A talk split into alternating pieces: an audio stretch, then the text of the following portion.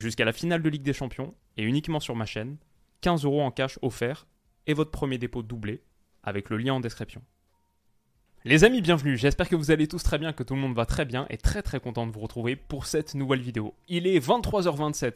On est mardi soir. Le Real Madrid de Pep Guardiola et de Carlo Ancelotti, le Real Madrid et Man City, viennent de se quitter sur un match nul, un partout au Santiago Bernabéu. Vinicius Junior avait ouvert le score, Kevin De Bruyne en seconde. Le résumé tactique complet, approfondi, il arrive.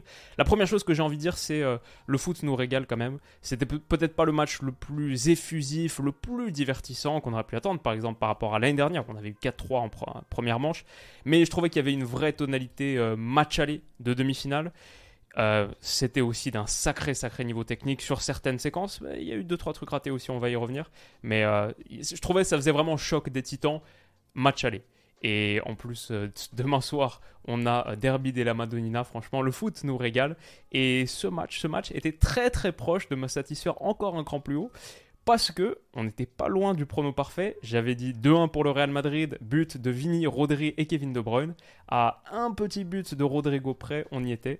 Mais euh, bon, match nul, un partout qui préserve les chances des deux formations. Kevin De Bruyne et les Citizens, je pense, sont encore plus satisfaits d'amener un match nul à l'Etihad et de pouvoir faire la différence chez eux. Ils sont sans doute encore un poil plus favoris. Je crois qu'avant la double confrontation, il l'était assez nettement. Mais le Real a bien répondu. Franchement, moi j'ai vu un Real euh, un peu sale sur certains moments, on va en reparler, mais avec de grands, grands moments de classe. Techniquement, de grands moments de classe. La sérénité, bah, ce que je leur prêtais comme caractéristique, si je les voyais gagnants, c'était pour ça. C'était pour leur, euh, leur visage en Ligue des Champions, qui est tellement, tellement spécial. C'est un club euh, si différent. Et on l'a vu, je trouve, pendant de très, très longues séquences. Alors, les deux équipes, les deux gladiateurs qui rentrent dans la fosse au Lyon, magnifique Santiago Bernabéu, on dirait qu'il y, a cinq étages quasiment, avec maintenant cette, euh, cette nouvelle structure. Magnifique stade. Et initialement, donc, le euh, Man City de Pep Guardiola, classique dans le 3-4-2-1 qu'on attendait, avec ce milieu en boîte. De Bruyne, Gundo, John Stones aux côtés de Rodri pour former le double pivot, Grealish et Bernardo Silva qui complètent cette ligne de milieu. Haaland seul en pointe. Aucune surprise pour ce City de Guardiola en demi-finale à la Ligue des Champions, ce qui est surprenant. non, c'est pas surprenant parce qu'on sait qu'il joue toujours comme ça, mais par rapport aux, dernières saisons, aucune surprise pour Guardiola. Côté Real Madrid, euh, pas vraiment de changement non plus. Rodrigo et Vinicius aux côtés de Karim Benzema. Modric, Kroos en tant que 6, Valverde qui était assez bas aussi en phase de possession, en phase de non-possession, sans ballon, parce que euh, voilà, il sortait un petit peu pour être au contact du milieu, mais aussi souvent il se repliait dans cette ligne de 5 On est habitué à voir le Real Madrid formé sans ballon depuis la saison dernière, ce Real de Carlo Ancelotti, on en parlait contre Liverpool, etc.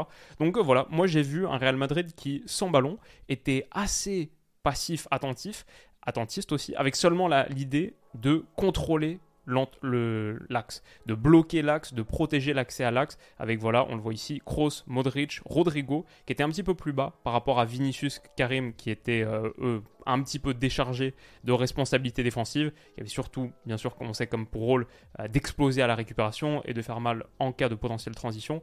Kroos, euh, pardon, Valverde ici donc, comme on en a parlé. Voilà, contrôler cet entrejeu et empêcher Man City de construire trop avec ce milieu en boîte. Ce que j'ai vu initialement, du coup, c'est City qui avait le ballon sur de très très longues phases de possession. Il y a eu un moment même autour de cette période, c'est pour ça que j'ai pris le screenshot. Genre entre la 20 et la 25e, ils l'ont eu pendant quasiment 4-5 minutes d'affilée. Donc de très très longues séquences. Et on voit ici justement la ligne de 5 avec Valverde, Valverde entre Carvajal et Rudiger.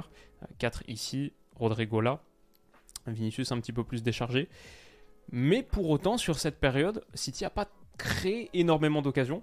Et quand le Real Madrid récupérait, ils étaient capables de s'en sortir. Il y a eu des forts moments de pression de City, mais ils avaient la classe, la technique pour se sortir de ces moments difficiles, de ces moments de densité, avec, euh, comme on le sait, des joueurs un peu 360 euh, degrés. Luka Modric sur le but de l'ouverture du score, on va y revenir, mais ici, Karim Benzema, qui sur un petit ballon d'Alaba, transmet avec une petite euh, talonnade extérieure dans la course pour Vinicius. Ici, euh, il met un très très bon petit ballon et Vinicius, long ligne, peut accélérer sur les phases classiques dont on parlait dans la preview, qui allaient être dangereuses pour City, encore plus avec cette défense à 3. C'est Vinicius sur le côté, Rodrigo de l'autre, les deux fusées qui arrivent un peu en angle pour se rencontrer aux abords de la surface de réparation. Et ouais, je trouvais que le Real était pas mal là-dessus City mettait vraiment vraiment le pied sur le ballon. À un moment, ils avaient genre 75% de possession sur la première demi-heure, un truc comme ça.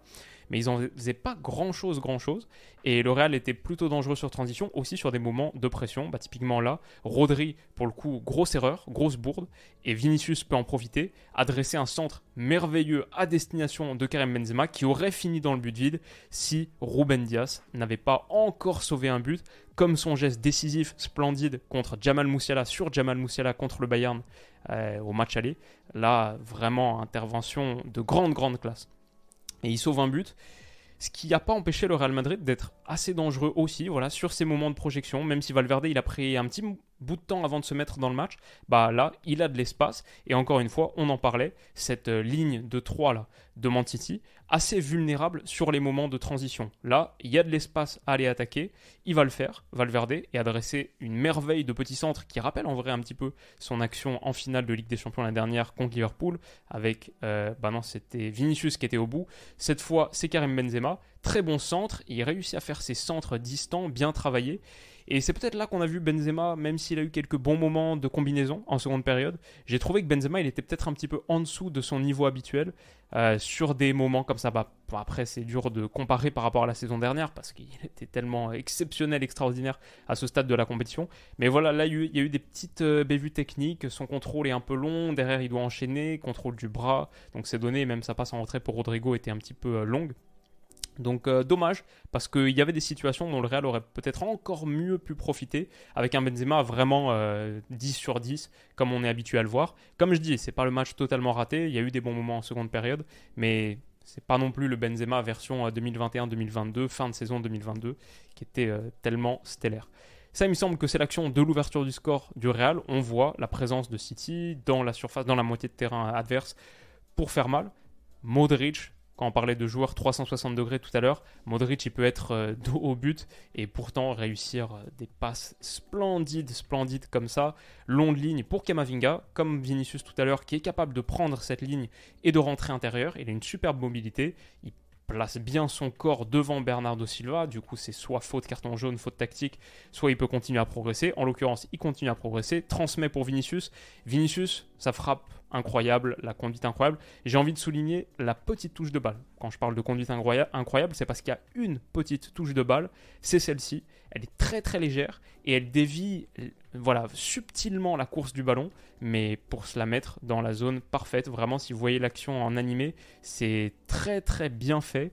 Et derrière, moi je suis choqué par une chose, la puissance de la frappe, sa précision aussi, mais la puissance de la frappe en étant en plein mouvement je trouve que c'est difficile de mettre autant de puissance et de contrôle dans une frappe alors que tu es en train d'accélérer à pleine vitesse. Et on le voit avec sa technique de tir.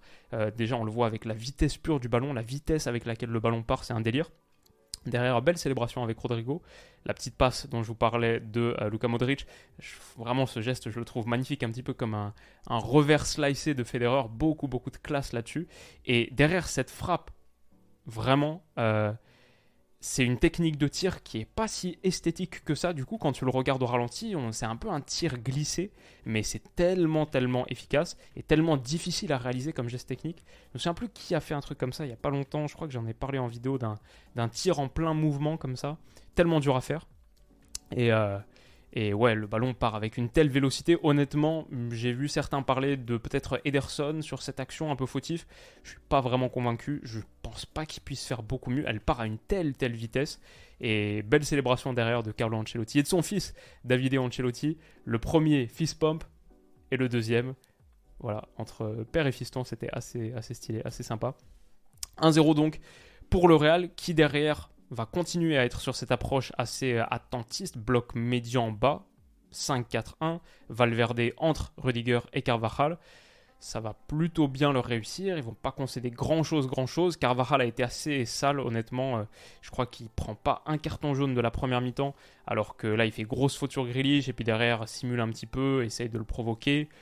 C'était un duel dans le match qui était euh, voilà avec pas mal de vices, j'ai trouvé. Mais ça aussi, c'est ce que le Real peut faire en Ligue des Champions, c'est faire en Ligue des Champions.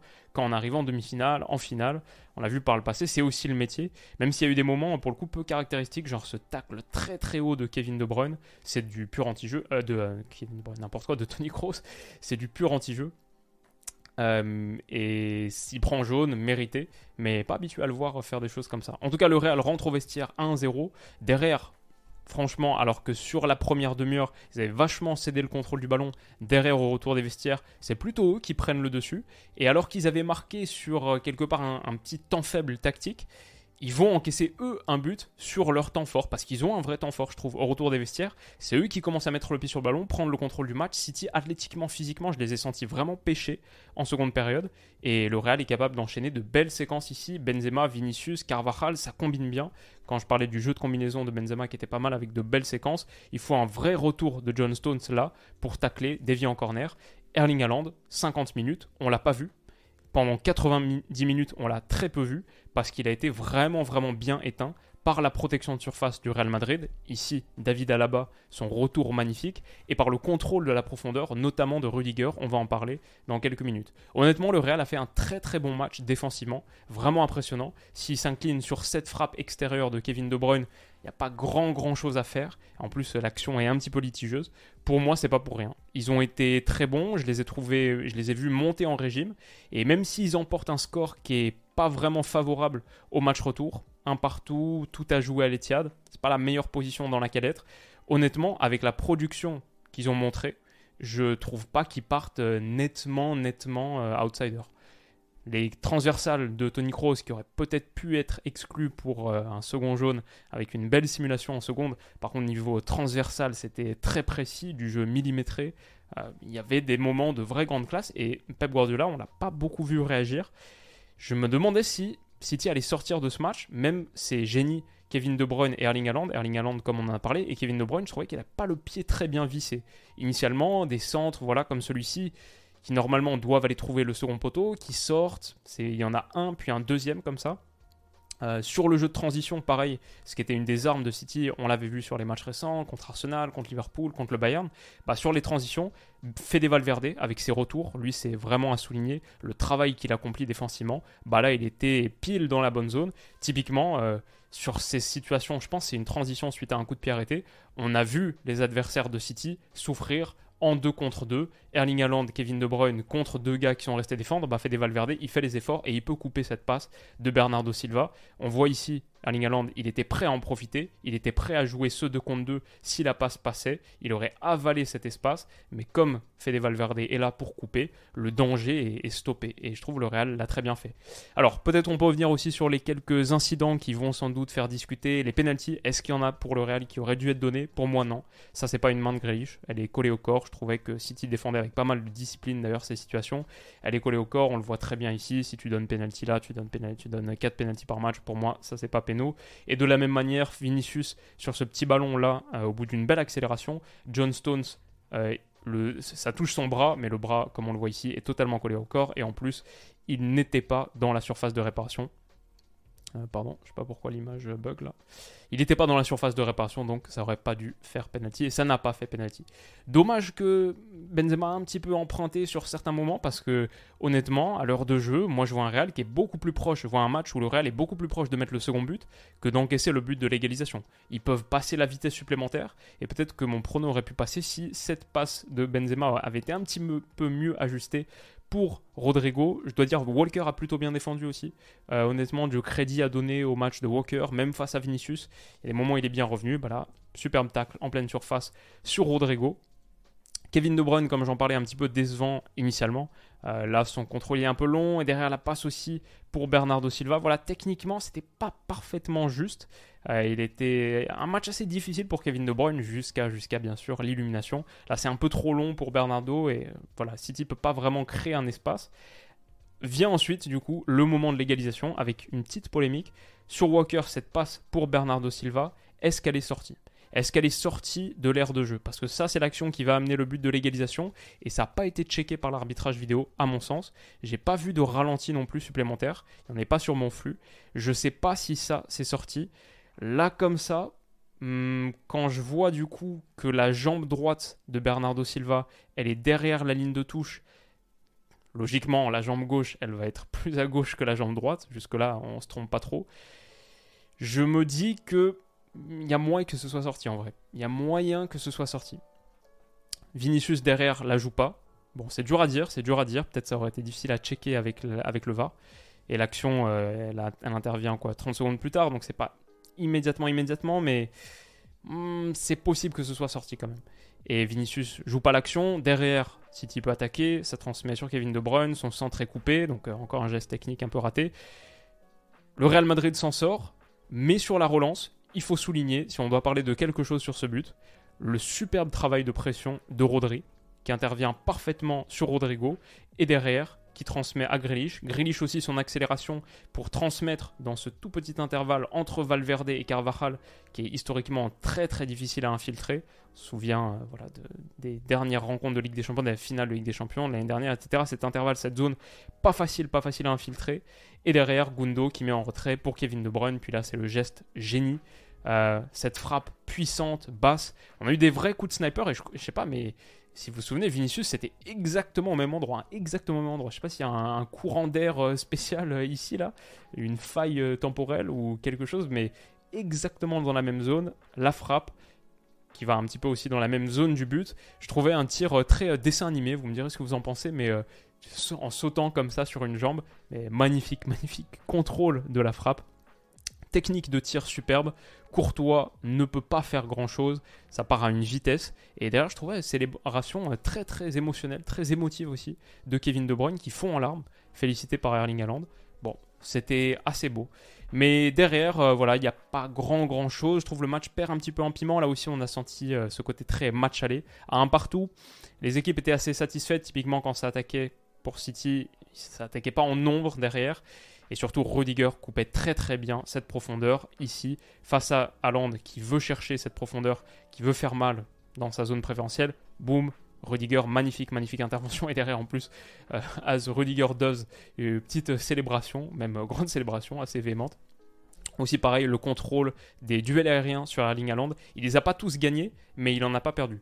Euh, Erling Haaland a souvent pris le ballon, mais c'était pas exploitable derrière ça, c'est du coup pour moi, in my book, c'est un duel euh, défensif gagné. C'est un, duel aérien gagné par le défenseur. Bref, pas mal Rudiger sur Erling Haaland. La dernière occasion du match, elle est pour Aurélien Chouameni, qui euh, dans ce match de sniper et de frappe lourde, mais basse, maîtrisée, cadrée, il va envoyer un missile comme ça. Je dois pas mentir, ça m'aurait plutôt comblé que le Real Madrid remporte ce match 2-1 avec un but euh, de Kevin De Bruyne et de Vinicius. On aurait été très très proche de mon prono, donc j'ai plutôt vibré sur la frappe. Mais Ederson la sort d'une magnifique, magnifique parade. voilà, quand je dis ça, moi je suis ni madrilène, ni citizen. Je suis là pour voir du beau foot et je suis aussi assez content. Un partout pour le match retour. Ça préserve les chances des deux équipes et ça va être un retour fantastique. En attendant donc demain soir et ce derby de la Madonnina dont j'ai sorti la preview il y a quelques heures, cet après-midi ou ce matin. Et, euh, et, on se retrouvera pareil à peu près une heure après le coup de sifflet final pour en discuter. Les amis, j'espère que ce petit résumé tactique vous aura plu. Qu'est-ce que vous avez pensé du match? Quelle note vous lui donnez sur 20 Allez, on peut partir là-dessus. Moi je dirais 14, un truc comme ça, 13-14. Euh, en étant un peu sévère aussi parce que J'en attends beaucoup de ces deux formations, mais on a eu un choc. C'était vraiment un choc avec toute la signification du choc. Euh, parfois, quand ça s'entrechoque, c'est pas le, truc le plus esthétique du monde non plus. Mais euh, par contre, c'est costaud. Par contre, euh, il y a de la puissance, il y a du poids derrière ces deux effectifs, derrière ces deux formations. Les amis, qu'est-ce que vous en avez pensé? Dites-moi tout. On se retrouve très très vite pour la prochaine. Passez une bonne nuit, une bonne journée et à bientôt. Bisous.